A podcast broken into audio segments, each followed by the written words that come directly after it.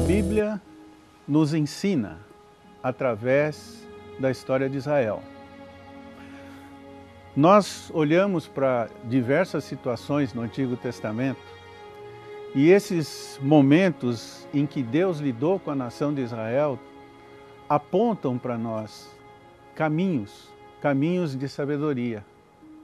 Eu quero lembrar especificamente nesse momento o que se passava na nação de Israel num momento muito difícil da história. A nação estava desarrumada, conturbada, politicamente, socialmente. E os profetas atuavam no sentido de trazer luz a que o povo entendesse tudo aquilo que acontecia naqueles momentos. E um profeta chamado Abacuque, você deve conhecer, já deve ter lido, no primeiro capítulo, ele faz uma série de indagações a Deus. Ele pergunta ao Senhor: por que esta situação? Eu clamo, o povo clama, as pessoas buscam respostas e não encontram. A violência. É como se Deus não estivesse observando o que acontecia. E o profeta continua dizendo: além da violência, a justiça é torcida, as pessoas são ah, abusadas, não há esperança no meio do povo, a política estava conturbada. E ele pergunta isso para Deus, ele cobra isso do Senhor. E Deus responde para ele nos versículos 5 em diante, e responde de uma maneira que o profeta não aceitava. Ele disse: Olha, eu vou disciplinar vocês, eu vou trazer juízo sobre vocês.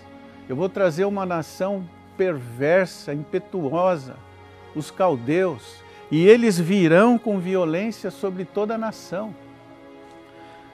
E o profeta fica mais perplexo ainda. E ele questiona mais a Deus. Ele diz: Como, Senhor, como o Senhor vai usar perversos, os ímpios, uma nação violenta, para fazer justiça sobre nós, o teu povo. E ele continua questionando ao Senhor.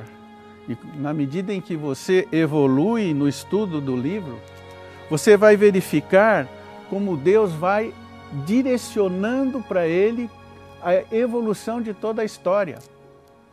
Depois, no capítulo 2, ele diz: Eu exercerei justiça e juízo sobre essa nação perversa, que será usada para ensinar, para disciplinar vocês.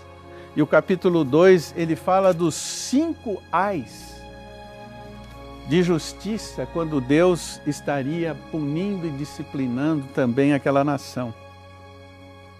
E ele ainda perplexo.